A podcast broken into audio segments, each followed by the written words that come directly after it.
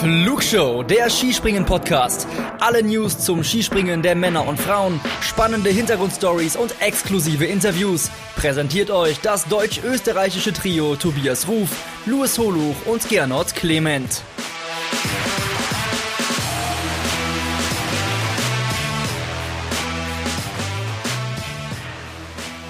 Menschen, Bilder, Emotionen. So heißen sonst nur Jahresrückblicke bei RTL. Doch für diese Sendung wollen wir uns mal eine Anleihe beim Privatsender nehmen und damit hallo und herzlich willkommen zur neuen Ausgabe der Flugshow.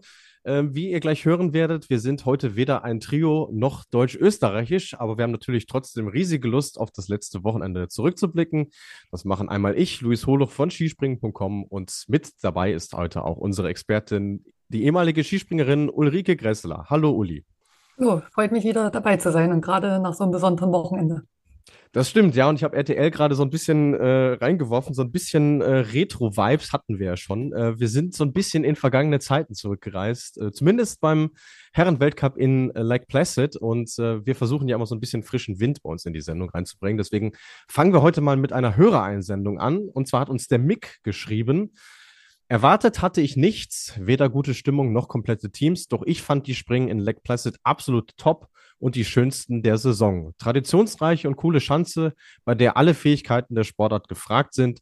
Dazu ein überraschend zahlreiches, zahlreich erschienenes äh, Kennerpublikum fernab der Ballermann-Hektik der Springen in Mitteleuropa. Eine aufgeregte, tolle Berichterstattung mit klasse Kameraperspektiven und eine angenehme Konzentration auf das Wesentliche. Und sogar unsere hiesigen Startzeiten gegen 16 Uhr waren möglich und die deutschen Adler zeigen aufstrebende Tendenz. Sehr schön, sagt er. Äh, ich würde sagen, damit haben wir schon mal vieles abgedeckt äh, rund um dieses Wochenende in Lake Placid, oder liebe Uli? Dann können wir ja weiter nach Hinsenbach gehen. Nein, hat er sehr schön geschrieben, äh, hat da wirklich vieles äh, herausgekitzelt und ich muss sagen, mir ging es genauso. Es hat eben auch alles gepasst. Ne? Das Wetter war bombig, äh, die Zuschauer waren da. Also es war wirklich äh, schön anzuschauen und natürlich war es mal schön, dass wieder ein Springen Amerika war und was mich wirklich sehr gefreut hat, dass wirklich die Besten auch dort waren, was er eben auch gesagt hat, weil oft wird ja dann gerne mal so eine Station ausgelassen und aber ich glaube, alle hatten irgendwie Lust, hat man gemerkt. Auch die Trainer, die Athleten, alle wollten irgendwie mal wieder nach Amerika, hatte ich das Gefühl es hatte tatsächlich so ein bisschen was von, von Klassenfahrt, finde ich, irgendwie so in, in, in, in eine ganz neue Welt. Ähm, du bist aber schon mal da gewesen in Lake Placid. Ähm, äh, ich habe von, von anderen Kollegen gehört, so, das ist so ein bisschen, ähm, es, es liegt irgendwo so ein bisschen im Nirgendwo, aber ich muss sagen, diese Anlage, die, die gefällt mir schon echt gut. Welche Erinnerung hast du denn an diesen Ort? Also wir waren da ja immer im Sommer. Äh, ich habe auch die USA-Tour immer sehr geliebt. Das war wirklich eine andere Welt. Das ist genauso wie wenn man nach Japan fliegt und wie du sagst, Klassentreffen. Das ist auch so ein bisschen, weil die Teams meistens alle in einem Bus zusammenfahren. Irgendwie ist der Zusammenhalt da nochmal anders. Äh, man ist weit weg von dem Trubel, was auch der äh, gerade so schön beschrieben hat. Ja, ist irgendwie, also irgendwie ist es schon Weltcup-Feeling und was anderes, aber ich glaube, man kann mal mehr wieder den Sport dort genießen. Und Lake Placid, ja, liegt ein bisschen ab vom Schuss, das stimmt. Die kleine war sehr speziell, die Schanze. Ich glaube, die große auch, die bin ich nicht gesprungen. Äh, die kleine war auch immer sehr flach hinausgegangen. Man musste sozusagen über den Buckel kommen und dann ging es weit. Aber was mir immer gut gefallen hat, äh, die waren alle herzlich, haben sich immer sehr viel Mühe gegeben. Also, wie gesagt, ich war auch sehr gerne in Lake Placid und bin auch sehr froh, dass ich das in meiner Karriere äh, öfters mitgenommen habe, die Tour. Ja, und man muss wirklich sagen, also auch wenn die Pause natürlich extrem lang war, was jetzt so wirklich hochklassige Skisprung-Events angeht, die sie organisiert haben, ähm, es wirkte alles sehr trotzdem sehr eingespielt. Also man hat jetzt nicht so das Gefühl, dass da Leute rumliefen, die gar keinen Plan hatten, äh, was sie da irgendwie machen. Ähm, aber spannend, dass du dieses Thema ähm, Buckel oder Vorbau erwähnt hast, denn äh, der David hat uns darum gebeten, dass wir mal eine, so eine kleine Einschätzung machen. Äh, wie finden wir denn die, die Länge des Vorbaus auf dieser großen Chance und vor allem auch die Kameraperspektive? Also wir haben uns ja kurz vorher mal schon drüber unterhalten. Du fandest die ja sehr gut. Ich fand es ein bisschen gewöhnungsbedürftig, die Kameraeinstellung weil für mich war es ein bisschen weit weg, aber natürlich hatte man eine schöne Übersicht. Also man hat den ganzen Springer mal komplett äh, fliegen sehen und manchmal sind ja Kameraeinstellungen, wo man gar nicht so richtig einschätzen konnte. Aber ich muss sagen, äh, die Schanze ist schon sehr eigen. Ich habe mich manchmal auch schwer getan, geht der Sprung jetzt weit oder nicht. Äh, sehr viel Höhe haben die Springer immer mitbekommen. Und unten ist dann vielen das Gas so ein bisschen ausgegangen, gerade auch am ersten Tag, wo man dachte, der Rio Kobayashi lässt sich das nicht mehr nehmen. Umso besser war es natürlich für den Andreas. Äh, das war manchmal ein bisschen schwer einzuschätzen. Und da muss ich auch gerade den Andi äh, viel Respekt aussprechen. Er ist ja ein sehr großer Skispringer. Ihm muss ja sehr viel passen und gerade auf so einer schwierigen Schanze dann da eigentlich seinen Weltcupsieg nach sechs Jahren wieder zu feiern. Äh, ja, Respekt, Chapeau. Äh, ich fand es sehr spannend, was Toni Innauer am ZDF gesagt hat. Der hat gesagt, dass äh, vor allem die Länge des Schanzentisches äh, großen Springern entgegenkommt. Ähm, mit sieben Metern ja doch überdurchschnittlich lang. Das heißt, man hat tatsächlich mehr Zeit oder man kann sich auch mehr Zeit lassen in der Absprungbewegung. Und offenbar war das so ein bisschen das Erfolgsrezept des äh, Andy Wellinger. Und äh, ich denke mal, dann äh, gehen wir auch auf ihn ein, denn natürlich ist das die große Geschichte aus Sicht äh, der deutschen Skisprungfans auch äh, fast 1100, 1900 Tage nach seinem letzten Weltcupsieg triumphiert Andreas Wellinger am Samstag und sorgt damit auch für den ersten deutschen Saisonsieg bei den Herren. Am Sonntag wurde er noch Zweiter und äh, Sera.orb04 hat uns auch geschrieben, Andreas Wellingers Sieg war definitiv der Moment dieses Wochenendes. Ähm, war das denn für dich in irgendeiner Art und Weise absehbar, dass für ihn dieser Knoten, dieser, zumindest dieser Sprung aufs Podest noch aufgeht in dieser Saison? Ja, das schon, weil er hat es ja oft genug schon angedeutet, auch in den Qualifikationen, in den Training. Ich habe eigentlich schon gedacht, äh, am Kulm schafft das, äh, da mhm. auf Stockerle zu springen. Äh, also er hat mir schon die ganze Saison gut gefallen und man hat auch gesehen, er kriegt immer mehr Selbstbewusstsein, Selbstvertrauen. Und ich denke mal jetzt, vielleicht war das auch das Geheimrezept in den USA, weg von den ganzen Trubel. Gerade Willing ist ja auch immer schwierig. Äh, klar, irgendwo Heimvorteil, aber auch irgendwie natürlich sehr viel Presse, sehr viel Zuschauer, jeder zieht an ein. Und das, was ich vorhin schon gesagt habe, das konnte man sich einfach mal wieder auf den Sport richtig konzentrieren. Und ähm, vielleicht hat er auch gar nicht so damit gerechnet, wie du schon gesagt hast. Aber ich denke, er bringt den Schwung jetzt schon mit. Also das war für ihn auf jeden Fall, er gefällt mir am besten von den ganzen Deutschen. Und ich denke auch, dass er bei der WM äh, eine entscheidende Rolle spielen kann. Ich fand's also insgesamt gesehen, nicht nur fürs deutsche Team. Ja, de definitiv. Ich, ich fand es ganz spannend, dass er am Sonntag gesagt hat, als er, als er Zweiter wurde, ähm, er doch mit ein bisschen Respektabstand äh, zu Halvor Egner Graneröd, der das Springen ja gewonnen hat, dass, dass seine Sprünge am Sonntag sogar noch besser waren als, äh, als am Samstag. Also offenbar ist für ihn da so ein bisschen auch der, der Knopf wirklich, wirklich aufgegangen an diesem Wochenende. Ähm, und wir hatten es in der letzten Folge versprochen, dass wir äh, gesagt haben, bei uns bleibt keine Frage liegen. Deswegen greife ich meine Frage auf vom Thomas. Der hat vor geraumer Zeit bereits explizit an dich gefragt, aber du warst halt äh, längere Zeit auch nicht da. Ähm, falls du, falls Uli wieder da ist, was genau bedeutet es, dass äh, sie oder er das Gefühl sich erst wieder erarbeiten muss? Jetzt bist du ja da. Vielleicht kannst du uns so ein bisschen mitnehmen, was dieses Thema angeht. Äh, der Andi Wellinger war ja auch verletzt. Äh, da sieht man dann doch, wie lange man braucht, äh, um so eine Knieverletzung doch auszuheilen. Ich glaube, manche haben auch gar nicht mehr so an ihn geglaubt. Er hat ja dann doch länger gebraucht. Und ähm, ja, das Gefühl erarbeiten, also Stück für Stück. Es ist, also ich denke, gerade wenn man eine Knieverletzung hatte, dass man auch erstmal seinen Körper wieder vertraut, zu 100 Prozent, dass man auch sich sicher ist, weite Sprünge zu stehen, äh, Telemark zu setzen. Und ich glaube, erst wenn man das Gefühl oder das Selbstvertrauen wieder hat, dann springt man dementsprechend auch wieder vom Schandentisch ab und mit äh, vollem Elan, hundertprozentig. Und irgendwann funktioniert es und irgendwann denkt man nicht mehr darüber nach. Aber das ist ja wirklich Schritt für Schritt zu denken und wirklich so Stück für Stück sich an die großen Weiten zu gewöhnen wieder.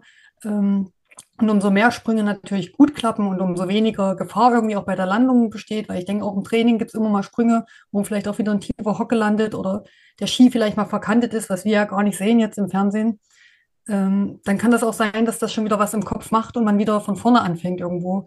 Und ich denke, das hat der Andi jetzt ganz gut hinbekommen. Es gibt ja auch ein paar Beispiele bei den Frauen. Aber das braucht Zeit auf jeden Fall und vor allem Vertrauen in sich selber. Ähm, spannend, dass du insbesondere dieses Thema äh, Landung auch angesprochen hast, weil das ist mir bei ihm an diesem Wochenende wirklich aufgefallen, dass er auch jenseits der Hills heißt wirklich gnadenlos den Telemark reingestempelt hat. Und ich glaube, das ist so ein, das beste Indiz eigentlich dafür, dass er wirklich wieder 100 Prozent seinem Knie vor allem vertraut, oder? Genau, das ist, also habe ich jetzt probiert, äh, so rüberzubringen. Ja. Und äh, was ich noch, was du gesagt hast, dass ja Samstag seine Sprünge eigentlich schlechter waren als Sonntag das hat ja eigentlich noch mehr Potenzial, dann eigentlich, wenn man weiß, selbst mit Fehlern kann ich solche Weltcup-Springen gewinnen.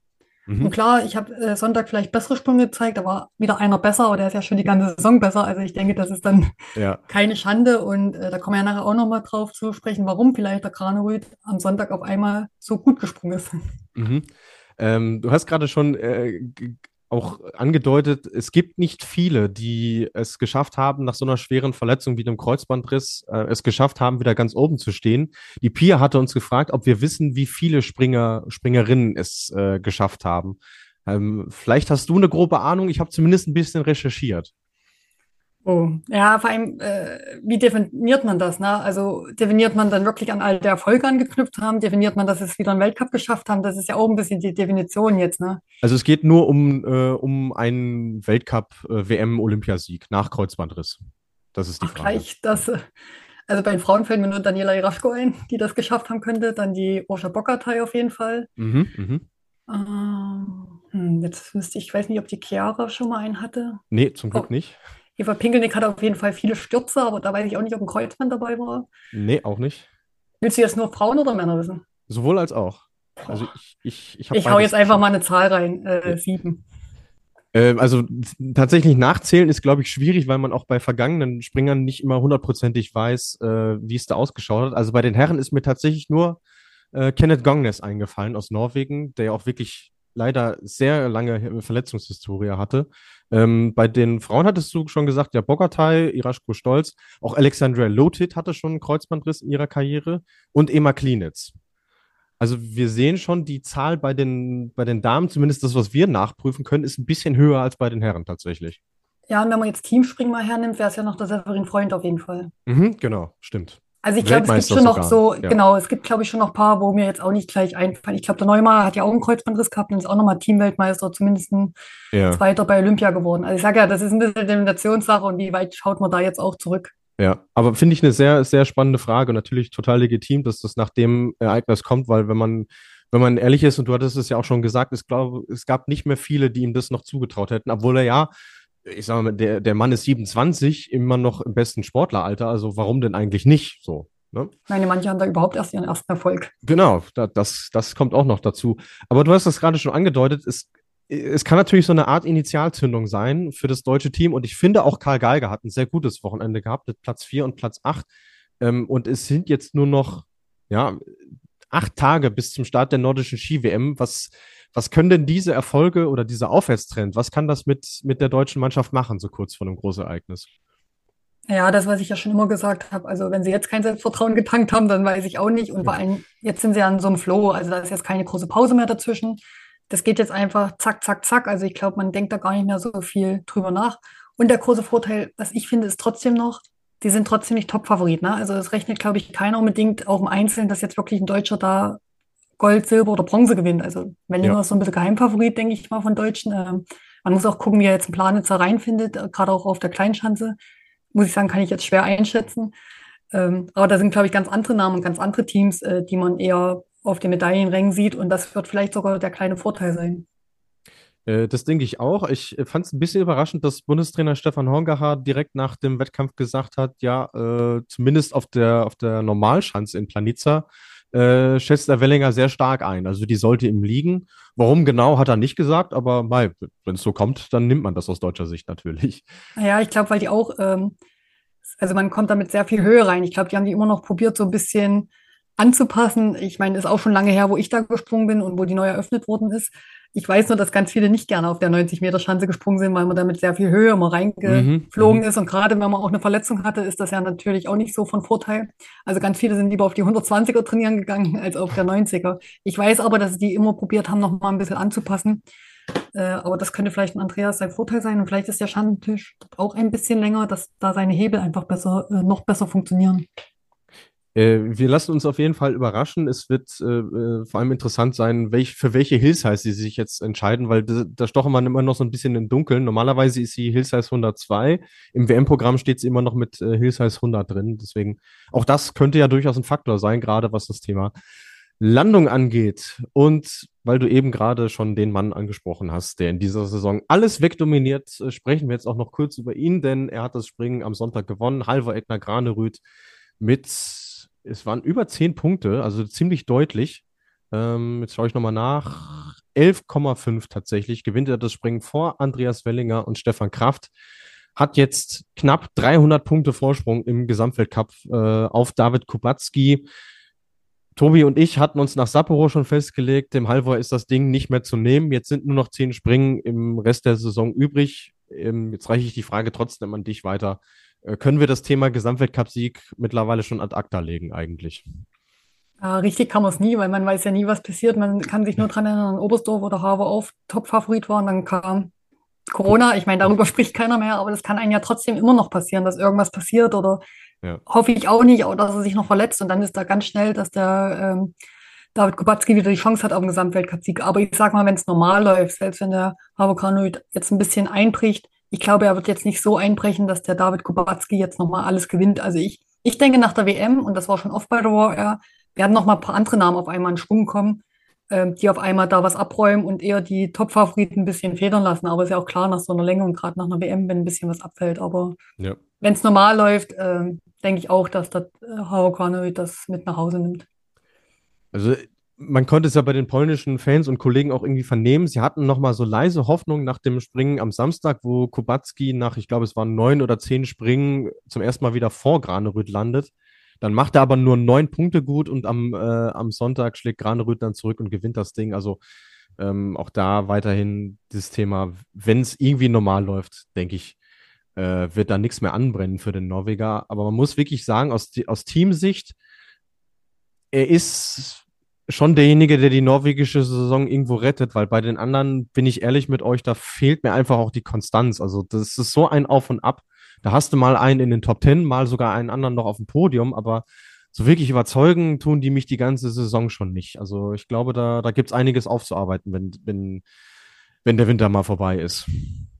Ja, aber hast du den einen da vorne äh, und der gewinnt alles, dann kannst du ganz viel damit äh, abdecken. Und das habe ich ja auch schon ein paar Mal in dem Podcast erwähnt. Du kannst manchmal, das waren auch ganz oft die Sloweninnen bei den Frauen, Mhm. Top-Saison, die waren, was ich, vier, fünf Mann und Top Ten, aber es war nie jemand auf dem Podest. Also die haben ja auch lange gebraucht, ehe sie mal die internationale Medaille endlich mitnehmen. Es hat ja auch wirklich lange gedauert und viele äh, Highlights, Höhepunkt hat es da gebraucht. Ich meine, jetzt läuft umso besser.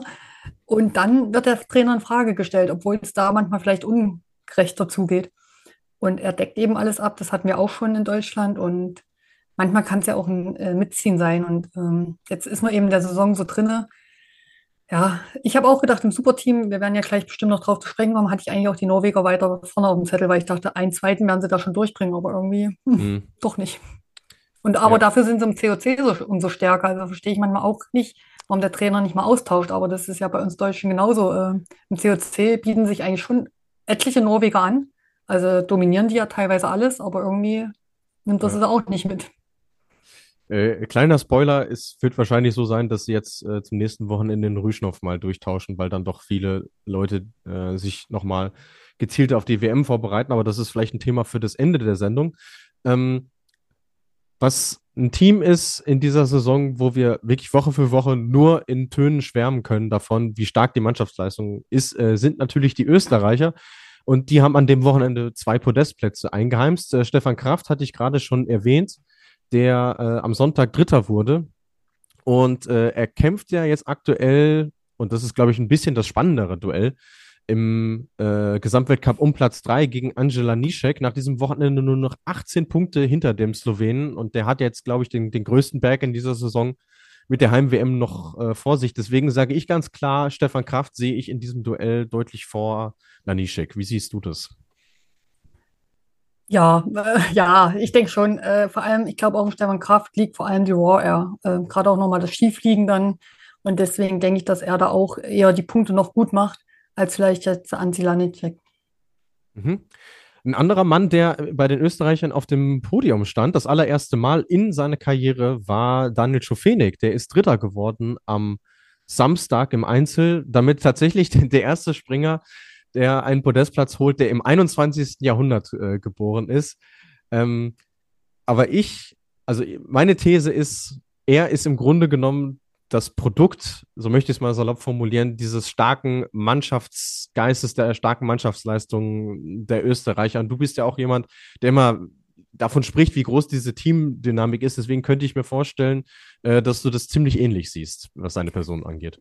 Das auf jeden Fall. Und ja, hat mir schon die ganze Saison gut gefallen. Er ist ja immer gut im Mittelfeld mitgesprungen, war auch, finde ich, schon ein paar Mal kurz davor, eigentlich dann doch mal aufs Podest zu springen oder hatte gute Quali-Leistungen oder gute Trainingsleistungen.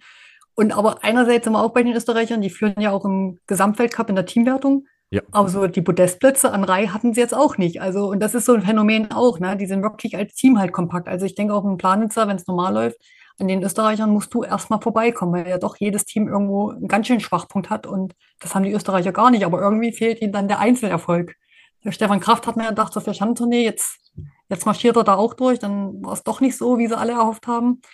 Aber umso erstaunlicher ist eigentlich, dass sie sich da nicht zurückwerfen äh, lassen haben und ich denke, das sehr als Team angehen eben. Und so, deswegen sind sie ja nicht umsonst in der Teamwertung vorne, obwohl man Podestplätze schon ganz schön zusammenzählen muss, was die Österreicher da bis jetzt geleistet haben.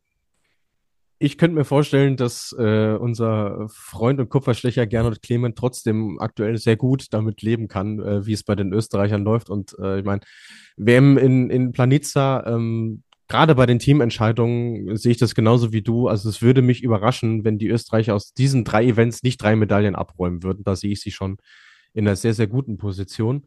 Ja, auch im ähm, Mixteam. Also wer genau. soll die gerade aktuell schlagen, wenn wir dann noch mal kurz auf Hinz machen, also nicht kurz ja. nachher auf Hinz machen, zurückkommen. Äh, ja. Also gut, äh, WM war schon immer ein eigenes äh, Spektrum. Spektakel sind ja immer fürs Phrasenschwein, hat ja immer seine eigenen Gesetze. Ja. Äh, ist natürlich Planitzer, die kleine Chance ist wirklich eigen, was ich schon erwähnt habe.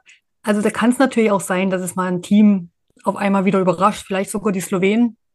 Die müssten ja die Chance in- und auswendig können. Aber aktuell, nach dem Wochenende, sage ich, ja, eigentlich Österreich, sonst keiner. Die Form spricht auf jeden Fall eindeutig für sie, ja, definitiv.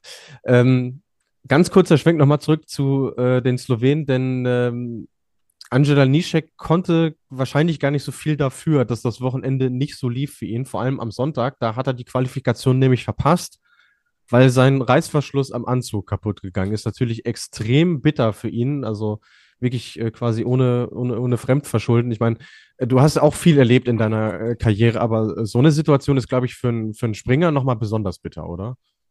Ja, immer, wo man eigentlich nichts dafür kann. Das ist wie wenn dir oben die Bindung auf einmal kaputt geht. Früher hat man öfters mal, dass die Clips hinten irgendwie gebrochen sind, ge äh, gerissen sind. Also Jessica Jerome war da ganz verrückt. Die ist dann einfach nur mit Sicherheitsband gesprungen mal äh, in, in Wickersund. Das weiß ich noch, äh, langes her, aber das hätte ich, glaube ich, nicht gemacht, weil ich immer sage, Sicherheit geht vor. Sowas ist immer ärgerlich. Aber dann muss er sich vielleicht auch sagen, lieber jetzt, als dann vielleicht bei der Heim-WM. Also Mhm. Umso ärgerlich das natürlich ist, und das ist ja auch eine lange Reise, also es hat ja auch irgendwas mit Strapazen zu tun, Amerika, mit Zeitumstellung. Das ist ja jetzt nicht so, dass es jetzt danach zwei Wochen Pause ist oder dass es so ein Abschlussspringen war. Ja. Gerade, ich meine, wenn man sagen kann, man ist Dritter im Gesamtweltcup, äh, das möchte man natürlich trotzdem sein. Und so ist die Reise für ihn so ein bisschen, hm, ja, war halt, man war halt dort, aber irgendwie hat es sich nicht gelohnt, für ihn zumindest. Und das ist immer ärgerlich. Das ist wie wenn dir oben der Schnürsenkel reißt oder was weiß ich, gab es ja auch schon Kontaktlinsen verrutscht sind ähm, ja, wo man einfach nichts dafür kann. Ja, hoffen wir mal, dass er das Wochenende schnell abhaken kann. Vor allem auch deshalb, weil er am Samstag gar nicht Teil des Superteams war, denn äh, seine Leistung im Einzel war nicht gut genug, als dass ihn Trainer Robert Rückotter für diese Premiere nominiert hat. Und damit kommen wir jetzt äh, zur Neuerung, die wir an diesem Wochenende gesehen haben. Das allererste Superteam im Skisprung-Weltcup bei den Herren gewinnen äh, Piotr Jür und David Kubacki vor Daniel und Czufenik und Stefan Kraft sowie Naoki Nakamura und Ryoyo Kobayashi, also Polen vor Österreich und Japan. Und Birte und Undler haben ganz platt gefragt, wie finden wir dieses neue Format denn, Uli? Jetzt muss ich anfangen. Also erstmal war das Ergebnis für mich überraschend, muss ich sagen. Also die Polen hatte ich eigentlich gar nicht unter die ersten drei getippt, wenn ich ehrlich bin. Ähm, ja, also wie finde ich es? Es hat schon Potenzial und es war sehr schnelllebig, das ist vielleicht das Gute. Das war auch äh, schön mit anzusehen. Ob es jetzt die drei Sprünge braucht, kann man jetzt mal dahinstellen, ähm, weil es ja dann doch länger dauert, ehe das mal so richtig Fahrt aufnimmt. Und im Endeffekt haben sich doch wieder die besten Springer, sage ich mal, durchgesetzt. Es war dann auch irgendwie gar nicht mehr so spannend, wie ich eigentlich mal erhofft habe, das Format. Aber gut, das war jetzt das erste Mal auf so einer Schanze, auf einer kleinen Schanze, also gerade Superteam bei den Männern auf einer kleineren Schanze stelle ich mir hochspannend vor. Mhm. Also das äh, könnte richtig, also bis zum letzten Sprung extrem äh, kribbeln. Da war es jetzt irgendwann, hat man eben gewusst, wo die Reise eigentlich hingeht. Äh, ich sehe es ziemlich ähnlich. Ich, ich setze mehr Hoffnung, auch das ähm, Event tatsächlich auf kleineren Schanzen zu veranstalten. Auch wenn man sagen muss, jetzt Lake Placid auch nicht die größte Großschanze. Deswegen war es vielleicht noch noch erträglich. Ähm, ich muss auch sagen, klar, die Vielzahl der Teams ist schon mal gut, weil ich weiß nicht, wann wir das letzte Mal 13 äh, Teams in einem regulären Teamspringen hatten. Das ist schon mal gut. Mir hat auch die Dynamik gefallen mit diesen kurzen Pausen. Das, das hat schon irgendwie was. Aber ich finde, und das ist eigentlich mein größter Kritikpunkt, es wurde ja so angepriesen, ja, das ist was für die kleinen Nationen. Die sollen davon profitieren. Jetzt stelle ich mir die Frage, inwieweit profitieren sie denn, wenn die starken Nationen trotzdem ihre besten Springer schicken und du als kleine Nation keine Chance hast, auch nur in die Top 6 zu springen. Und davon zeugt ja dieses, dieses Ergebnis irgendwo. Ähm, die kleinen Nationen bekommen jetzt, so sage ich es mal salopp, Punkte für ihre Platzierung irgendwo geschenkt. Ähm, auch wenn sie es leistungstechnisch vielleicht gar nicht verdient hatten. Deswegen fand ich auch das Niveau teilweise ein bisschen bisschen zäh. Also ich sag mal, alles so ab Platz 10 abwärts. Ja, hat mich jetzt nicht so, nicht so begeistert. Und ich hatte an diesem Wochenende auch das Vergnügen, die Nachberichte zu den Herren zu schreiben.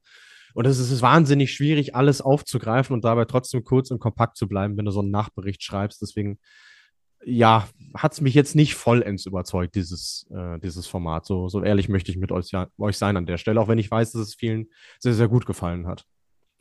Ja, äh, ist ja eben was Neues. Man muss jetzt auch mal gucken, wie sich das weiterentwickelt. Aber ich denke, gerade die, die großen Nationen haben ja noch mehr den Vorteil, weil die kriegen erst recht zwei gute Springer, was du gesagt hast, zusammen. Also warum sollen auf einmal die Kleinen zwei Superspringer zusammenkriegen? Das wäre vielleicht mal noch eine Nation Finnland, obwohl das ja an sich eigentlich auch eine große Skisprungnation sein sollte, dass die dann vielleicht mal davon profitieren. Aber sonst denke ich auch, werden es dann doch wieder die gleichen Nationen unter sich ausmachen. Und was ich auch sagen muss, äh, wir haben uns ja auch kurz vorher unterhalten, Luis, ähm, du gibst eigentlich auch Springern, also den guten Springern, klar ist das vielleicht ihr Bonus, die haben sich das auch erarbeitet und sagen, es ist schon auch noch eine Mehrbelastung, aber du gibst auch Springern die Chance, mal eine Schanze und Legplätze. Das ist sehr eigen, glaube ich, äh, auch wenn ich die große Schanze nicht selber gesprungen bin, äh, eine Schanze zu knacken, wie man so schön sagt. Man hat das ja auch oft schon bei Olympischen Spielen oder bei Weltmeisterschaften gesehen, wo manchmal die Favoriten im Training gestrauchelt sind, aber sie hatten dann einen Trainingsdurchgang mehr und auf einmal hat es funktioniert. Man hat es ja eigentlich ganz gut bei den Deutschen letztes Jahr im Mixteam gesehen, wenn das ja, ja. normal gelaufen wäre. Und ich glaube, diesmal war es auch beim Harbour vor allem so.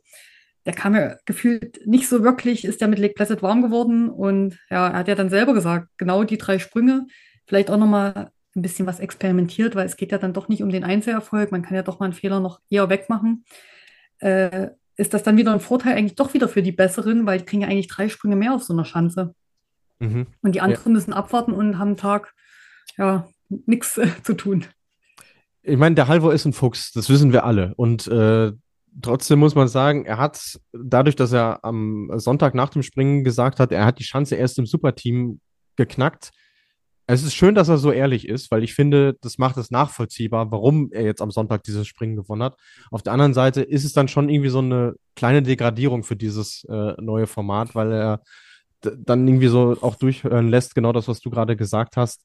Ähm, ja, er, es ging ihm jetzt nicht ausschließlich ähm, darum, sein Team wirklich nach vorne zu bringen, sondern er hat ein größeres Verständnis für die Chance aufgebaut und obwohl die FIS-Oberen sicherlich was anderes verlauten lassen werden, muss man sagen, also ich glaube, ein voller Erfolg für dieses Format war das am Wochenende nicht. Was ich aber trotzdem interessant fand, weil man es einfach vorher noch nie gesehen hat, war, dass die Ski nicht in den Wachskabinen präpariert wurden, sondern im, äh, im Aufwärmraum, dort, wo sich sonst die Springer zwischen den Sprüngen aufbehalten. Und deswegen fragte uns äh, Smile Katja auch, werden die Skier immer nach jedem Durchgang neu präpariert. Sie schreibt, sie hat das am Samstag zum allerersten Mal so gesehen.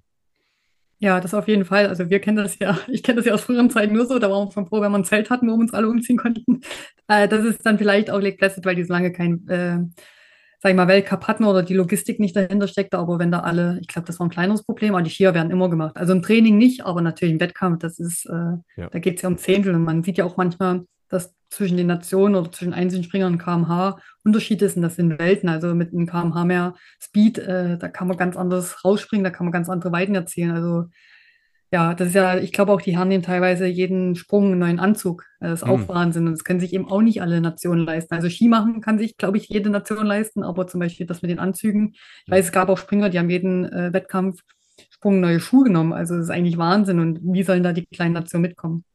Ja, das, äh, das definitiv, aber zumindest mal eine sehr spannende Beobachtung, weil das sind so, so Eindrücke, die man sonst eigentlich nicht mitbekommt. Klar sieht man ab und zu mal Techniker vor dem Springen, wie sie die Ski vorbereiten, aber während des Springs kriegen die Leute, glaube ich, gar nicht mit, was die eigentlich auch für ein Pensum fahren müssen. Deswegen war das ganz cool, dass man das auch mal gesehen hat. Ja, das äh, ist ja oft die Schwierigkeit, wenn zum Beispiel ähm, einer, der unter den Top 10 ist oder Top 3, auf einmal vielleicht auch ein bisschen eine Formschwäche hatte oder vom Winde verweht wird oder gerade auf vier Schandenturnier mit dem K.O. springen, ja. äh, wie schnell die Springer auch oben sein müssen und wie schnell der Servicemann das eben auch. Also 20 Minuten ist dann eben auch nichts, gerade wenn du einen schlechteren Sprung hattest und eigentlich immer weiter vorne warst. Und natürlich möchte natürlich jede Nation seinen eigenen Wachscontainer. Es hat ja auch was mit Taktik zu tun. Man möchte ja nicht sehen, wer was wie wächst. Ähm, ja. Da gibt es schon große Unterschiede. Und äh, keiner möchte sich auf die Skier gucken lassen. Die Skier haben ja auch bestimmte Schliffe. Also das heißt, also wenn jemand jetzt was damit nicht anfangen kann, wie die Struktur auf dem Belag ist, äh, da gibt es ja auch, da will sich keiner in die Karten gucken lassen. Und manchmal liegt es eben auch daran, auf verschiedenen Spuren, äh, welchen Schliff man hat. Ich weiß auch, viele werden zur WM vielleicht nochmal einen neuen Ski auspacken oder zumindest einen neuen Schliff auf den Ski springen. Also deswegen, ich denke, die haben es alle hingenommen jetzt äh, an dem Wochenende, aber ich denke, toll war es für die Serviceleute oder ich denke auch einzelnen Trainern hat das bestimmt nicht so gepasst. Weil man einfach an, natürlich Material mal eher beobachten kann. Äh, das äh, kann ich mir auch sehr gut vorstellen. Und man muss ja sagen, in so einem Superteam ist der Stress für die Techniker nochmal deutlich erhöht, weil ich habe es mir gerade nochmal angeschaut. Zwischen dem ersten und dem zweiten Durchgang waren genau zehn Minuten Pause und zwischen dem zweiten und dem dritten Durchgang elf Minuten Pause. Also die hatten wirklich eine stramme Schicht an, äh, an diesem Samstag. Also die ähm, haben immer lange. Man muss auch ja. sagen, ich weiß es jetzt mal, um auch mal loben, nochmal den Simon da, also Erik Simon hervorzubringen, ja. äh, wie lange er das jetzt schon für die Deutschen macht, immer wieder neue Kniffe bringt. Also sie sind ja materialmäßig immer top seit Jahren. Ja. Und äh, man unterschätzt auch, wie lange er dann eigentlich nach so einem Wettkampf noch seinem Wachscontainer steht, alle Skier zusammenpackt, im Bus lädt oder wo auch immer äh, und wie lange er Vor- und Nachbereitung macht, also auch die Skier einwachst, äh, das Wachs einziehen lässt. Und man muss das erstmal machen, alle Skier präparieren, das sind ja auch nicht gerade kleine Skier und äh, er ist oft der Erste, der an der Schanze ist und der Letzte, der geht, also das wird manchmal ein bisschen, ist manchmal ein bisschen schade, dass das auch im Fernsehen manchmal nur so, ja, es wird mal erwähnt, gerade wenn ein besonders guter Tag war, aber was die eigentlich leisten. Ja, definitiv, deswegen, ähm, auch wenn es manchen Leuten vielleicht so ein bisschen auf die Nerven geht, dass immer wieder, vor allem Eva Pinkelnick macht das sehr gerne, dass sie das ganze Team hervorhebt, aber in dem Fall äh, kann man es, glaube ich, gar nicht äh, deutlich genug hervorheben. Deswegen auch nochmal schön, dass du es an dieser Stelle erwähnt hast. Ähm, der Jan fragte uns noch, ähm, ob wir denken, dass wir das Superteam öfter sehen, zum Beispiel bei WMs oder als Mixed oder öfter im Weltcup denke ich, ist eine Frage, die nur die Zeit beantworten kann, weil ähm, es natürlich auch immer von Veranstalterseite so die Frage ist, ob, ob die Lust auf dieses Event haben. Wir werden es ja am nächsten Wochenende nochmal sehen und da auch nochmal natürlich drüber sprechen. Ähm, aber eine spannende Frage kam noch von äh, Sera, die fragte uns, ob wir es am Samstag ein zu volles Programm für die Männer fanden. Ich antworte ausnahmsweise mal als Erster, weil ich muss sagen, für mich war es echt ein langer Tag. Ich habe morgens um 8 mit der Quali der Damen angefangen und war dann um Wann habe ich Feierabend gemacht? Ich glaube um 2 Uhr, dann am Sonntagmorgen schon. Ich habe drei Wettkämpfe gesehen, sprich äh, neun gewertete Sprünge. Ich muss sagen, mir war es ehrlicherweise zu viel. Ich kann jetzt auch im Nachhinein nicht mehr genau auseinanderhalten, welche Sprünge das jetzt waren, äh, vor allem in Lake Placid. Deswegen, ich muss es nicht haben. Vielleicht hast du da noch eine andere Perspektive drauf. Ja, ich denke, das war jetzt die große Ausnahme, gerade mit, äh, man muss ja auch wieder zurückfliegen, das ist ja jetzt auch nicht innerhalb fünf Stunden passiert. Äh, ich denke, das war jetzt einfach die Ausnahmesituation mit der langen Reise und ich denke, das haben die ganzen Nationen auch gerne mal mitgemacht, aber es würde natürlich nicht jedes Wochenende so funktionieren. Ja. Und ich denke, das ist jetzt auch einfach der Zeit geschuldet. Ich finde es eh, also ja, krass, dass äh, USA jetzt kurz vor der WM reingenommen haben, aber ich denke mal, das haben sie bewusst gemacht, weil sie eben nicht wollten, dass wieder nur einige ja, ihre, sage ich mal, B-Mannschaft schicken. Und ja, aber überrascht war ich trotzdem, dass dann doch fast alle ihre, wirklich ihre A-Mannschaft geschickt haben. Und nochmal kurz äh, auf die Frage von vorn zurückzukommen. Also ich denke schon, dass das natürlich der FIS ihr Anspruch ist. Äh, wenn die so ein neues Format ins Leben rufen, dann ist denen ihr Ziel auch natürlich, dass das irgendwann bei einer WM, und das ist immer leichter, das ins Programm zu bringen, äh, weil die nordische WM ja auch noch nicht so aufgeblasen ist, obwohl es immer mehr wird. Äh, das ist, denke ich, schon das Ziel und ich denke, wir werden das auch in den kommenden Weltmeisterschaften sehen. Andererseits, was wir ja schon oft auch bei dem Podcast hier äh, besprochen haben bei der Flugshow, irgendwann wird es vielleicht zu viel. Also, dass es unübersichtlich auch wird, dass man gar nicht mehr weiß, wie sind denn jetzt die Teampunkte entstanden.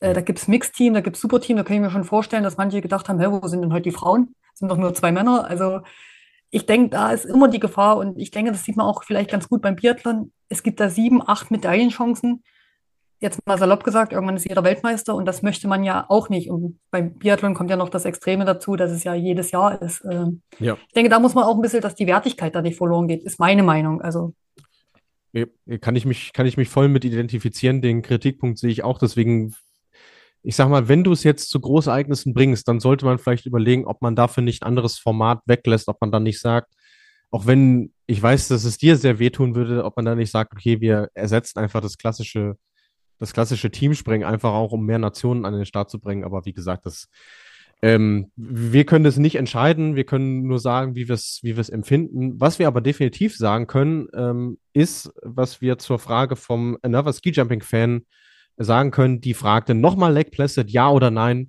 Von mir gibt es ein klares Ja, sehr gerne wieder. Auf jeden Fall. Vielleicht kann man es ja dann wirklich einmal noch verbinden, wenn man da drüben ist. Es sind trotzdem noch weite Wege. Also mir ist das schon bewusst äh, mit Salt Lake City oder mit Vancouver. Ja. Wie gesagt, es sind trotzdem weite Wege. Das, äh, ich weiß das, ich kenne das ja selber, äh, dass man dann wenigstens, wenn man einmal da drüben ist, vielleicht dann noch irgendwo, wenn es in der Woche, man mal, mal Mittwoch, Donnerstag nochmal einen äh, Weltcup-Spring einbaut. Wäre auf jeden Fall sehr cool. Ich finde, alles, was dem Skisprung-Weltcup irgendwie so ein bisschen Farbtupfer gibt, wie jetzt dieses Wochenende in Lake Placid, tut der ganzen Sache gut, weil wenn man ehrlich ist, wenn man Jahr für Jahr die gleichen Stationen irgendwo hat, dann ja, nutzt es sich auch so ein bisschen ab. Und ich meine, äh, das Ding heißt ja nicht umsonst Skisprung Weltcup. Dann soll man sich auch bemühen, das Ganze auf möglichst viele Nationen zu verteilen. Ähm, normalerweise wäre jetzt an der Stelle Schluss für den Teil der Herren, aber wir haben von euch tatsächlich noch Einsendung ausnahmsweise mal zum Continental Cup äh, bekommen und wir waren uns vorher auch einig, ja, da müssen wir drüber sprechen, einfach weil es so ein historisches Ereignis war. Jewgen Marusiak gewinnt als erster Ukrainer ein COC-Springen und das mit satten 17 Punkten Vorsprung in Klingenthal ein, ein, Mann aus einem wirklich schwer gebeutelten Land, muss man ja sagen, an dem, in dem an Skispringen aktuell nur sehr schwer zu denken ist. Und äh, es gibt ja auch keine Großschanze. Deswegen haben uns der Jan und der Patrick äh, dazu gefragt, was, was sagen wir zu dieser Leistung, zu diesem ja doch tollen Erfolg?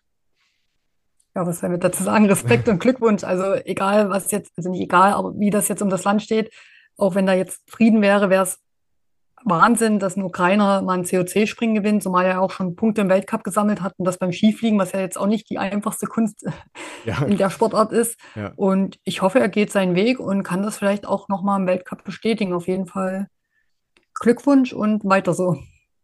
Genau, kann man, kann man gar nicht so viel äh, anderes äh, zu sagen. Ähm, mit so ein bisschen tatsächlich bislang zumindest die größte Sensation in dieser Saison. Das kann man, glaube ich, mit Fug und Recht äh, zu behaupten. Der Patrick fragte noch, äh, deutete sich da was an? Vielleicht kann das Lexikon da mehr zu sagen, hat er geschrieben. Also Patrick, ähm, es wäre jetzt gelogen, wenn ich gesagt, wenn ich sagen würde, ja, das habe ich kommen sehen. Äh, nee, wirklich nicht. Vor allem nicht mit der Deutlichkeit ähm, und auch nicht bei den, bei dem Feld, was da am Start war. Da war da wirklich einige namhafte Leute auch dabei. Ähm, deswegen, ja, freut mich das sehr dass das, dass das gelungen ist, weil nochmal sei es gesagt, der Mann hat in seinem Land, selbst wenn es dort Frieden gäbe, nicht mal eine Großschanze zur Verfügung und gewinnt auf so einer großen Großschanze mit so einem Vorsprung ein COC-Springen. Das ist, glaube ich, das, das spricht irgendwo für sich. Großartig, wirklich. So, und damit äh, können wir den Herrenteil an dieser Stelle tatsächlich auch abschließen. Wir machen jetzt ein kurzes Päuschen und sprechen dann noch über die beiden Wettkampftage der Damen in Hinzenbach hier in der Flugshow.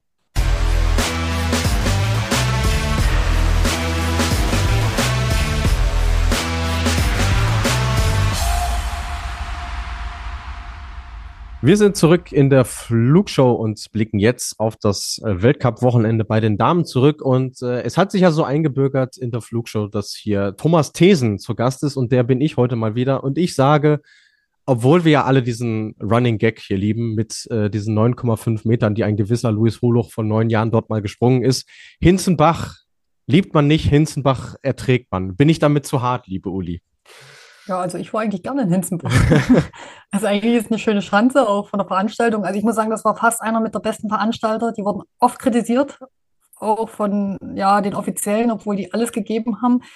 Ich glaube, das Problem ist einfach die Lage dieser Schanze und dann im Februar dieser Weltcup. Äh, man sieht ja auch, es war wieder alles grün, außer die Schanze an sich.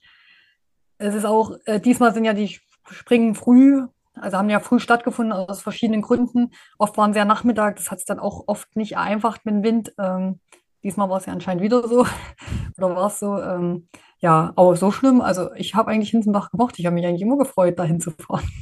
Ja, ich, ich, ich sehe schon, dass ich da äh, ähm, so ein bisschen auf Widerstand stoße. Vielleicht liegt es auch daran, dass wir letztes Wochenende in Willingen waren und jetzt waren die Sprünge nur noch gefühlt halb so, halb so lang. Vielleicht hängt es damit auch zusammen. Also ich, ich, ich möchte dann niemandem absprechen, dass es sich Mühe gibt oder so, aber ja, so, so, so richtig gepackt hat es mich an diesem Wochenende nicht, auch wenn man natürlich sagen muss, es ist schon klasse, was die Österreicherinnen da wieder abgeliefert haben. Ähm, das jetzt äh, Heimweltcup Nummer drei und vier, also zumindest was die Springen angeht. Und alle vier Springen auf österreichischem Boden wurden von Österreicherinnen gewonnen.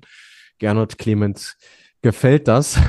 Am Freitag gewinnt Eva Pinkelnick vor Ema Klinetz und Obacht äh, Nika Preutz. Und am Samstag dachten sie sich, die Österreicherinnen dann, hey, cooler als ein Heimsieg ist noch ein Doppelheimsieg. Und dann stand Chiara Kreuz am Ende vor Eva Pinkelnick und Nozomi Maruyama ganz oben. 0,9 Punkte zwischen den Top 4. Das hat äh, im Skisprung-Weltcup bei den Damen noch nicht äh, gegeben. Und wir wurden ja letzte Woche gefragt, ob wir uns Sorgen um Eva Pinkelnick machen müssen. Und ich denke mal, die beste Antwort hat sie an diesem Wochenende auf dieser Schanze gegeben, oder?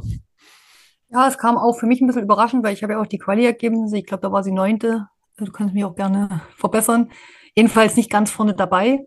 Und dass sie dann doch gewinnt, also damit hätte ich jetzt auch nicht gerechnet, gerade auf der kleinen Schanze, wo es sehr kompakt zugeht. Also da hat sie wirklich nochmal äh, gezeigt, warum sie auch im gelben Trikot ist. Und ich denke, das war auch die Vorentscheidung im Gesamtweltcup. Ich dachte eigentlich, Katharina ist jetzt dran, gerade nach Willingen. Äh, hat sie noch die Chance gehabt, da ins Gelbe wieder zu schlüpfen, weil auch man dachte, die Eva lässt jetzt wirklich federn. Aber ich denke mal, jetzt ist dann doch äh, denke ich, auch bei den Frauen entschieden, wer den Gesamtweltcup mit nach Hause nimmt, wenn jetzt nicht noch was ganz Überraschendes passiert, weil sie doch jetzt wieder sich ganz schön Vorsprung erarbeitet hat. Weil auch die Cutter, und das ist für mich so ein bisschen, ja, auch noch ein bisschen so ein Fragezeichen, so ein bisschen schwanken ihrer Form. Sie gewinnt einmal, das war ja ein Hinterzarten so, das war ein Willing so mit so einem Abstand, wo man denkt, wer soll sie jetzt nächsten Tag schlagen? Und auf einmal, in Anführungsstrichen, ist sie nur wieder neunte, zehnte oder also Mhm. So wechselhaft. Und das ist, finde ich, beim ganzen deutschen Team. Entweder wollen sie dann zu viel oder probieren zu viel oder wollen immer noch eins draufpacken. So richtig schlau werde ich aus den Deutschen gerade nicht. Das ist alles im Team, schön und gut, aber da gefallen mir andere Nationen besser. Glaube, die einzige Konstante ähm, oder wirklich handfeste, wirklich äh, verlässliche Größe hat Jan-Niklas Weber äh, erwähnt. Äh, Selina Freitag außer in Wiswa immer unter den Top 11. Krasse Konstanz zeugt von extrem hohem Niveau, hat er geschrieben. Ich denke, da können wir ihm nur recht geben an diesem Wochenende auch wieder. Ja, die Kata ist ja auch, also Kata betrifft auch das Gleiche. Kata hat ja jetzt hier einen Ausrutscher, dass mal 30. ist, mal 15 und einfach mal wieder gewinnt. Ja. Also das ist schon, sie ist ja auch nicht umsonst zweite in Gesamtwertung. Ich glaube mal, mit Eva Pinkelnick haben eh die wenigsten gerechnet, dass sie mal auch im Gesamtweltcup springt. Und äh, ich denke, der Weg wäre eigentlich da gewesen für Katharina, wirklich jetzt mal das gelbe Trikot mit nach Deutschland zu nehmen. Und auf einmal ist eben die Eva in einer Form, äh, was ihr vielleicht auch keiner zugetraut hätte. Und wer mir jetzt auch immer mehr gefällt, sind die Slowenen wieder. Also die muss man echt sagen, die sind ja schwer gebeutelt und haben es jetzt trotzdem wieder gezeigt, äh, dass sie wieder zwei haben, die vorne mitspringen und sich auch immer so ein bisschen abwechseln. Also irgendeine springt immer mit rein, hat man das Gefühl. Mhm. Und natürlich auch die Japanerinnen kommen immer besser in Schwung. Vielleicht reicht es ja noch für die WM, dass sie da im Team auch mit, vor allem im Team mitsprechen können. Äh, da sind wir uns spätestens seit Willingen sehr, sehr sicher. Äh, haben da Tobi und ich in der letzten Folge auch äh, thematisiert. Falls ihr da nochmal reinhören wollt, da haben wir schon einen klaren Aufwärtstrend festgestellt. Ähm, die Sloweninnen, ja, gebe ich dir recht, die waren nach Willingen so ein bisschen Sorgenkinder, weil man sich gedacht hat, okay, außer Emir Klinitz ist jetzt gar keiner mehr übrig geblieben, aber äh, Nika Priutz, ähm, auch dazu hat uns der Jan Niklas geschrieben, klar, kein unbekannter Name, aber starke Leistung an diesem Wochenende, starkes Ergebnis. Äh, erstes Podest. Er hat sie sogar als Adlerin der Woche äh, vorgeschlagen. Da kann man schon mal sagen, nee, leider nicht. Das wäre zu offensichtlich. Aber ähm, man muss ja trotzdem sagen, dass es gut ist, die Sloweninnen sie jetzt aktuell wieder zurückhaben, muss man ja sagen, denn äh, sie war ja zwischenzeitlich bei der Junioren-WM unterwegs. Ja, das auf jeden Fall. Und man darf auch immer nicht vergessen, was sie für einen Namen hat. Ne? Also die ganzen Brüder haben schon was gewonnen. Ja. Äh, man geht ja schon immer davon aus. Ich glaube, das ist oft auch gar nicht so einfach. Ich glaube, der Selina Freitag geht es so ähnlich, auch bei den Prejutz. Also das ist schon eine besondere Geschichte. Ich glaube, das wird so auch in dem Format nie wieder geben. Also würde ich fast sagen, dass da alle eigentlich Skisprung betreiben und auf so einem hohen Niveau ähm, ja. eigentlich alle schon irgendwas vorzuweisen haben, was gewonnen haben. Und äh, ich denke mal, gerade auch bei der äh, Nika geht ja die Reise erst richtig los. Und ich denke auch, äh, bei der Heim-WM ist eventuell eine Medaille drin im Team. Also das ist schon außergewöhnlich. Über die könnte man ja schon einen ganzen Film, ein ganzes Buch schreiben. Ja, ich, ich finde ihre Saison extrem spannend, weil sie immer wieder auch Wettkämpfe drin hatte, wo sie teilweise zur Halbzeit schon auf dem Podest war und das dann nervlich aber nicht äh, äh, ganz nach Hause gebracht hat. Aber jetzt an dem Wochenende mit Platz drei und Platz fünf wirklich rundum überzeugend, auch auf einer Chance, die jetzt den Sloweninnen vielleicht nicht so hundertprozentig liegt, auch von ihrem Sprungstil her. Das fand ich wirklich äh, beeindruckend. Übrigens auch wie, und da kommen wir jetzt nochmal zur Statistik, ähm, ich weiß nicht, ob du jemals vorher von ihr gehört hast, aber Aida Koschniek hat an diesem Wochenende Skisprunggeschichte geschrieben. Ähm, 27. wurde sie am Samstag und sie ist geboren am 21. Oktober 2007. Die erste Springerin des Jahrgangs 2007, die äh, Weltcup-Punkte holt. Äh, krasser Kontrast dazu nochmal zu den Herren. Wir hatten vorhin Daniel Schufenig, der erste Springer im 21. Jahrhundert, der äh, äh im 21. Jahrhundert geboren wurde, der aufs Podest springt. Und bei den Springerinnen, bei den äh, Frauen sprechen wir davon, von Springerinnen aus dem Jahrgang 2007, die Weltcup-Punkte holen. Das ist auch irre Geschichte, finde ich. Das ist, bist du wieder mit deinen Statistiken. Ja. Das hätte ich jetzt gar nicht so auf dem Schirm gehabt, aber irgendwann äh, kommt das halt. Und äh, das, was vorhin ja auch mal äh, vorhin gefragt wurde, wie man sich Vertrauen erarbeitet oder wie man sich heranarbeitet, da ist, glaube ich, die Nika auch ein gutes Beispiel. Das kommt dann irgendwann. Also wenn man so oft schon so nah dran war, das ist auch bei der Selina so gewesen, das passiert ja. dann auch irgendwann. Und mir hat auch immer mal ein Trainer gesagt, äh, man soll gut springen und die Platzierungen kommen von alleine. Und ganz oft macht man den Fehler, man guckt dann nur, oh, jetzt war ich fast Dritte oder Mensch, ich will, jetzt springe ich so gut und werde vielleicht trotzdem nur Achte. Und das hat mal einer gesagt, wenn man gut springt, und ich denke mal, so ging es auch in Andi, dann passiert, irgendwann passiert das wieder, dass man ganz oben steht oder in den ersten dreien oder was man sich eben vorgenommen hat. Und ja. ich denke mal, das ist jetzt eben der Zeitpunkt gewesen und der war auch reif. Das ist ja jetzt nicht aus dem Nix gekommen. Ja, und bei den Damen hatten wir in dieser Saison vorher ja auch schon Beispiele mit äh, Frieda Westmann, die vorher auch zweimal Vierte war, dann in Wiesbaden aufs Podest springt. Äh, Gleiches für Abigail Strait, auch vorher zwei oder sogar dreimal Vierte, glaube ich, und dann auch Podest. Also äh, man sieht schon, äh, dass man sich da Stück für Stück wirklich ranrobben kann und irgendwann kommt dann der Tag und irgendwann kam dann auch wieder der Tag für Chiara Kreuzer, denn ich finde, das waren schon wirklich sehr besondere Bilder, die wir da am Samstag gesehen haben. Man hat gesehen, wie, wie nahe ihr das ging, dieser, dieser große Erfolg. Drei Jahre hat sie darum gekämpft, dass sie wieder ganz oben äh, steht. Äh, wirklich keine einfache Zeit gehabt. Das hatte äh, Gernot, als ich gestern mit ihm telefoniert habe, auch nochmal ähm, ja, sehr eindrücklich geschildert, wie er in, in Oberhof war und ähm, sie ihm im Interview auch gesagt hat, ja, sie möchte hoffentlich bald wieder so gut Skispringen, wie Marita Kramer es in der letzten Saison getan hat. Und genau diese Marita Kramer ist ja jetzt äh, aktuell gar nicht im Weltcup. Aber es ist schon krass, wie schnell sowas immer wieder geht, oder? Ja, schnell. Ich meine, es waren ja trotzdem drei Jahre dazwischen. Guck mal, beim Andi waren sechs Jahre dazwischen. Jetzt natürlich, das ist dann immer schnell gesagt, ne? Das ja. Äh, wie ja. viele Tage dazwischen waren, wo man auch gar nicht mehr wusste, wie es weitergehen soll. Da muss ich auch mal, lege ich ja immer vielleicht noch ein bisschen anderen Augenmaß oder schaue immer noch ein bisschen anders auf andere Springerinnen, muss ich auch Jackie hervorheben. Also die hat sich jetzt auch ein willigen Selbstvertrauen erarbeitet und jetzt ist sie 13. geworden. Äh, das eine Mal, also man sieht bei ihr, geht auch langsam ein bisschen der Knoten auf oder 14. ist sie geworden äh, am Sonntag, äh, am Samstag, Entschuldigung. Ja. Äh, und das denke ich, das österreichische Team, das ist jetzt auch wie bei den Männern irgendwie, haben die so ein Teamgefüge und so ein Flow, egal ob das bei den Männern oder Frauen ist, bloß dass die Frauen eben regelmäßig noch ganz oben stehen. Und ja. ich denke, die bin ich mal gespannt, wie die Marita Kramer noch zurückkommt. Ja, die sind dann schon sehr, sehr kompakt. Also so einer der wenigen Teams, die so kompakt sind.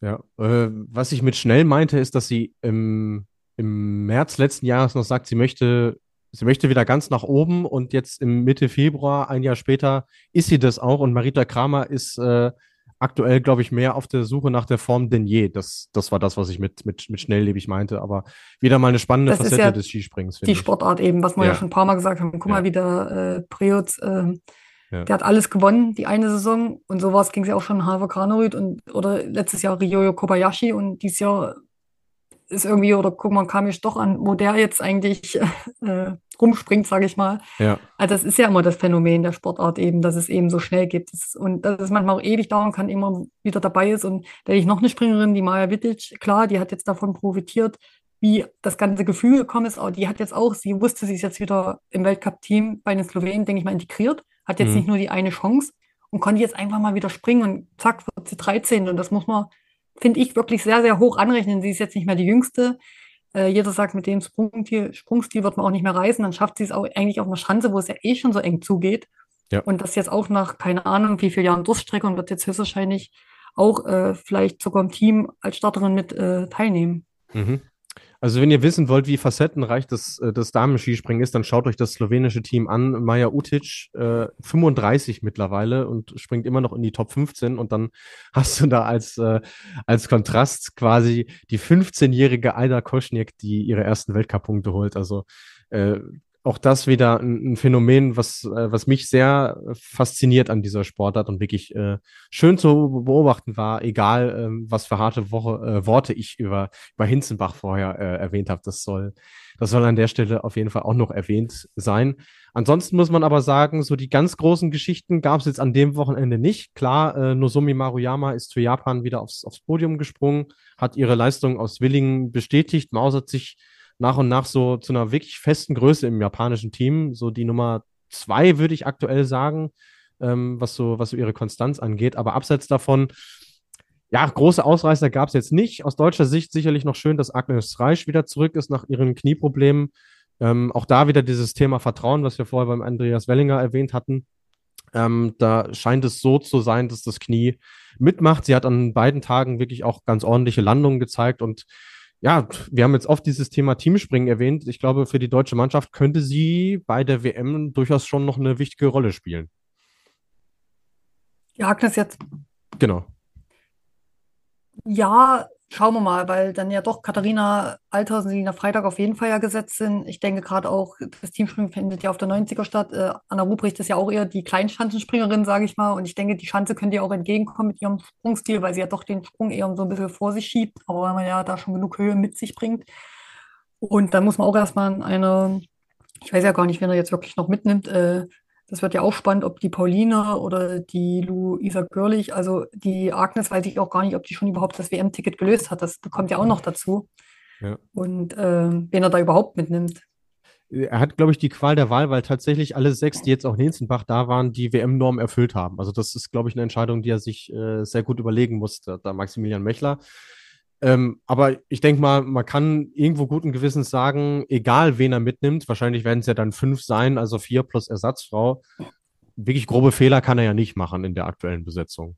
Nein, also es wird äh, klar, kann sich vielleicht dann die sechste, die nicht mitfährt, äh, aber es gab ja schon ganz andere Jahre, wo man nur vier mitnehmen durfte, wie bei den Olympischen Spielen und äh, enge Entscheidungen getroffen worden sind oder wie damals die Norwegerin Annette Sagen nicht mitgenommen haben, was ich ja bis heute nicht verstehe. Ja, ja. Ähm, da gab es ja schon ganz andere schwierige Entscheidungen oder wo man gesagt hat, äh, hatten ja die Österreicher auch schon, die Norweger, man hätte auch acht Springer mit zur WM mitnehmen können und die hätten alle was gerissen. Mhm. Äh, das hat er vielleicht in dem Sinne im Glück nicht. Ja, definitiv. Okay, dann würde ich sagen, das, das Sportliche haben wir soweit äh, abgearbeitet. Dann kommen wir jetzt noch kurz auf eine Randgeschichte äh, zu sprechen, die zumindest am Freitag sehr, sehr große Wellen geschlagen hat, denn äh, das waren Bilder, die zumindest ich so vorher noch nie gesehen habe.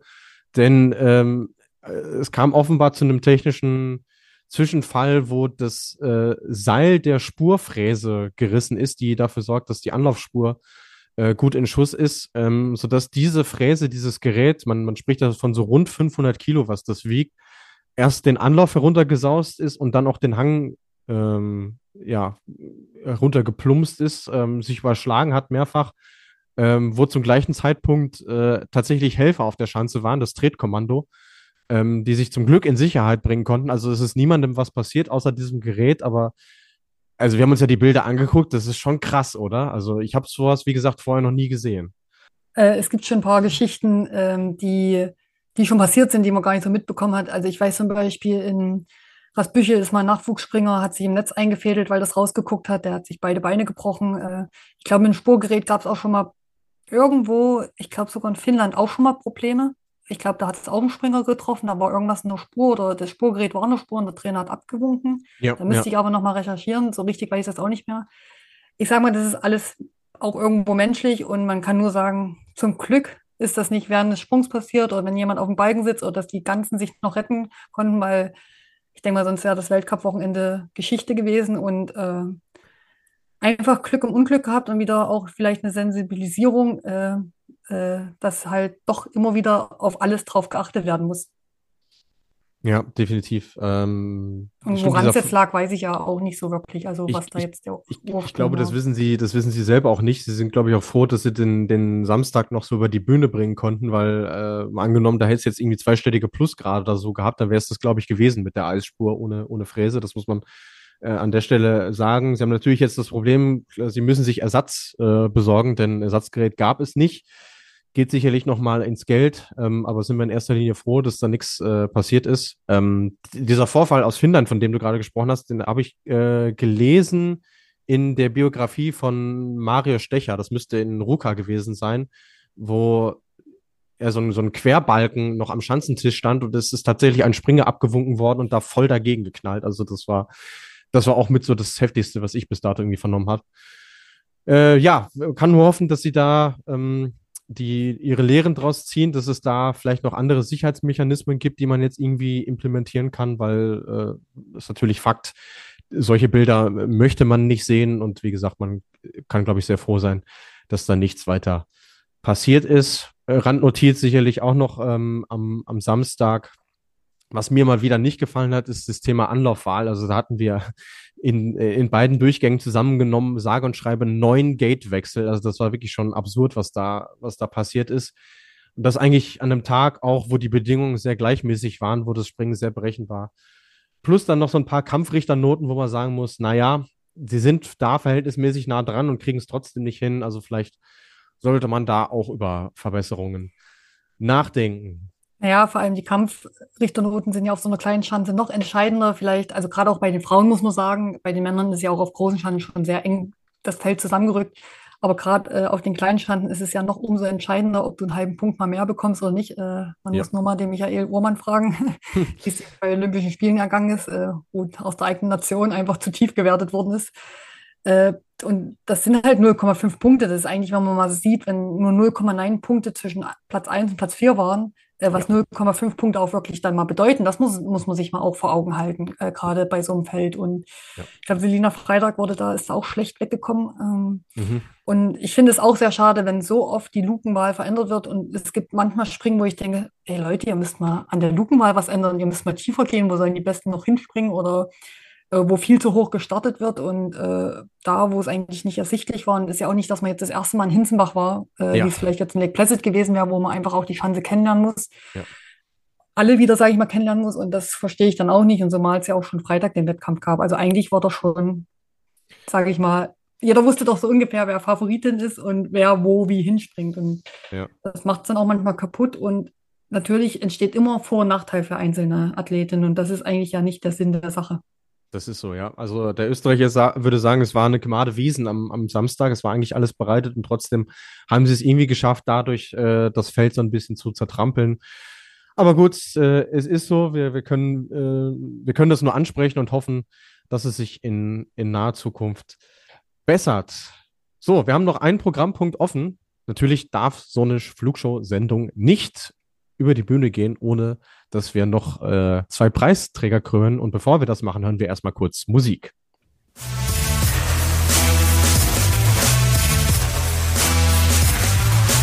Die Flugshow präsentiert den Adler des Wochenendes. Die Adlerin und der Adler der Woche. Wie in den letzten Folgen üblich, vergeben wir das Ganze zusammen und wir haben tatsächlich in dieser Woche nur eine Einsendung bekommen, was uns so ein bisschen überrascht hat, aber die greifen wir natürlich trotzdem gerne auf. Ski-Fan 4 hat geschrieben, bitte kürt Mackenzie Boyd Klaus zum Adler der Woche. Und liebe Uli, wir haben uns vorher abgestimmt. Mit der Wahl des Kanadiers können wir, glaube ich, sehr, sehr gut leben. Ja, dadurch, dass er dann das Top-Ergebnis äh, gebracht hat. Und ich glaube, du hast es ja noch besser im Kopf wieder, äh, wie lange er dafür wieder gebraucht hat, überhaupt um die Top 15 zu kommen. Und äh, denke ich auch. Aber wir beide haben uns schwer getan, ne? Also mhm, ja. hast du ja auch gesagt. Ich habe schon gesagt, man müsste fast äh, Lake Placid dann als Adler der Woche wählen. Oder dann eben den Ukrainer in Klingtal, da hätten wir vielleicht auch also die kleine Ausnahme gemacht, aber ich denke, wir können beide mit dem Mackenzie Boy Cloud leben. Genau, Platz 13 war es für ihn am äh, Sonntag und äh, wenn mich nicht alles täuscht, war sogar er unser allererster Adler äh, der Woche überhaupt in der Flugshow. Ähm, oder einer der ersten auf jeden Fall. Äh, 19.12.2020, also vor nicht ganz drei Jahren, war das letzte Mal in Top 15 in Engelberg.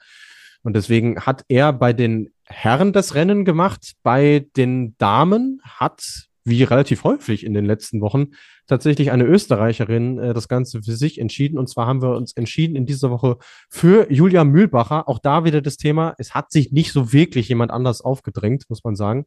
Aber die Julia ähm, lange ausgesetzt, dann zur Junioren-WM gefahren und jetzt äh, ihr Saisondebüt im Weltcup mit Platz 20, bestes Weltcup-Ergebnis und Platz 21 am Sonntag, da haben wir dann gesagt, das ist schön, nach äh, so einer Verletzung so zurückzukommen, wirklich nahtlos ähm, wieder einzusteigen. Das hat uns sehr, sehr gut gefallen und deswegen geht der Preis in dieser Woche dann an Sie. Und damit äh, kommen wir dann schon zum nächsten Wochenende, was jetzt ansteht. Es ist die WM-Generalprobe in Rüschnow in Rumänien, auch ein Ort, der dir natürlich bestens bekannt ist, liebe Uli. Ist es denn ein guter, um sich auf die Normalschanze wieder einzustellen, gerade für die Herren? Also die ist schon sehr klein. Ähm, also ich bin auch, muss ich wieder sagen, sehr gerne gesprungen. Andere, naja, haben auch gesagt, nicht unbedingt. Äh, die Reise ist jetzt auch nicht gerade mal die einfachste. Man hat doch, man muss hinfliegen. Die Chance ist doch ein bisschen ab vom Schuss. Äh, die ganzen Randbedingungen sind vielleicht auch nicht optimal. Ich bin mal gespannt, wer jetzt tatsächlich alles hinfliegt, äh, gerade auch bei den Herren. Aber ich denke, es ist jetzt nicht die beste Chance, um sich auf die WM vorzubereiten, da ja Plan ja doch schon eine ziemlich große 90er ist. Ähm, ich denke, man hätte das vielleicht auch ein bisschen anders wählen können. Ich sage ja, das ist schon auch mit, gerade bei den Herren mit USA, jetzt Rüschnow, äh, ja, schon sehr äh, untypisch oder für die WM vielleicht ein bisschen schwieriger. Ähm, aber lieber Luis, du hast dich dann schon mal dran gewöhnt, dass es nicht mehr so weit geht durch Hinzenbach. Also war ja, Hinzenbach okay. auch schon mal gut für dich. Und äh, ja, aber besser als wenn sie vielleicht, das hatten wir ja auch schon alles, äh, da sind die Männer Schiefliegen gegangen und dann auf einmal sind sie auf eine 90-Meter-Schanze gesprungen. Ja. Also ich denke, das ist dann in der Hinsicht dann doch eine gute Wahl. Ja, also den, den Punkt äh, gebe ich Ihnen auch. Ähm, ich muss ehrlich sagen, mir ist das Wochenende tatsächlich zu nah an den ersten WM-Entscheidungen. Ich hätte es charmanter gefunden, wenn man es macht wie die nordischen Kombinierer und einfach sagt, gut, nächstes Wochenende machen wir nochmal frei. Oder wie man in Willingen sagt, Kai hat heute frei.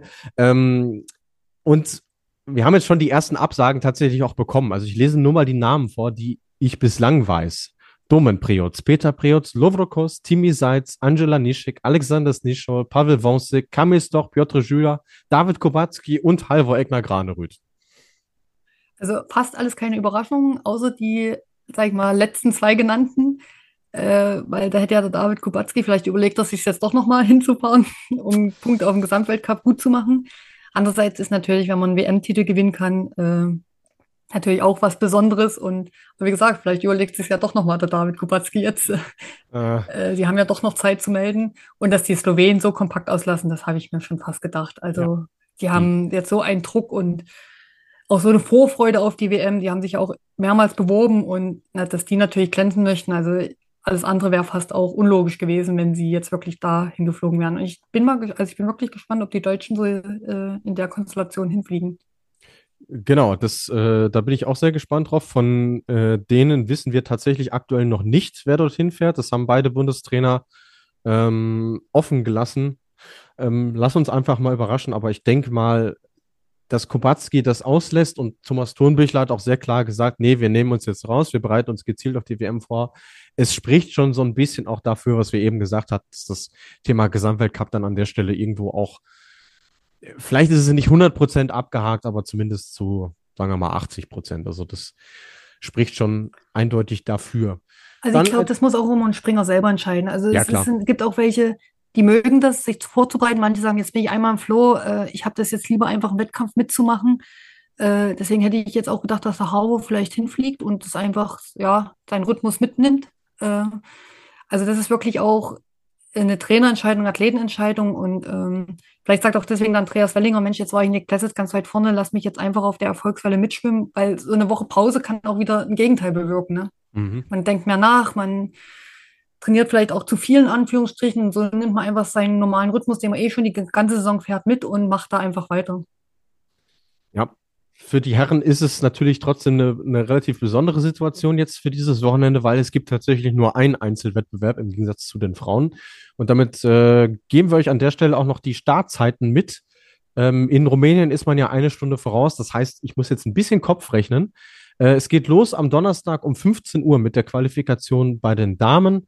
Dann das erste Einzel ebenfalls um 15 Uhr, dann am 17., also am Freitag. Die Qualifikation der Herren startet um, wenn ich es jetzt richtig überblicke, 16.45 Uhr, einigermaßen knapp dran, vielleicht ein bisschen später, je nachdem, wie der Wettkampf so durchläuft.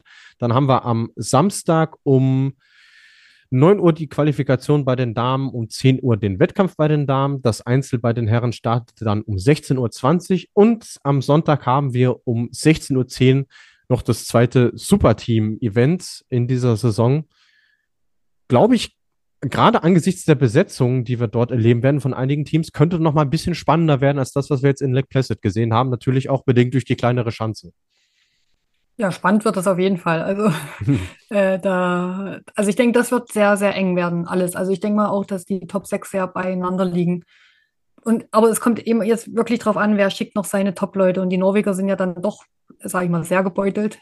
Aber umso mehr kann ich jetzt das noch nachvollziehen, dass natürlich der David Kubacki und auch der Harvard dann doch nicht hinfliegen, weil es ja doch nur ein Einzelspringen ist. Das hatte ich, wenn ich ehrlich bin, auch nicht ganz auf dem Schirm jetzt so. Ja.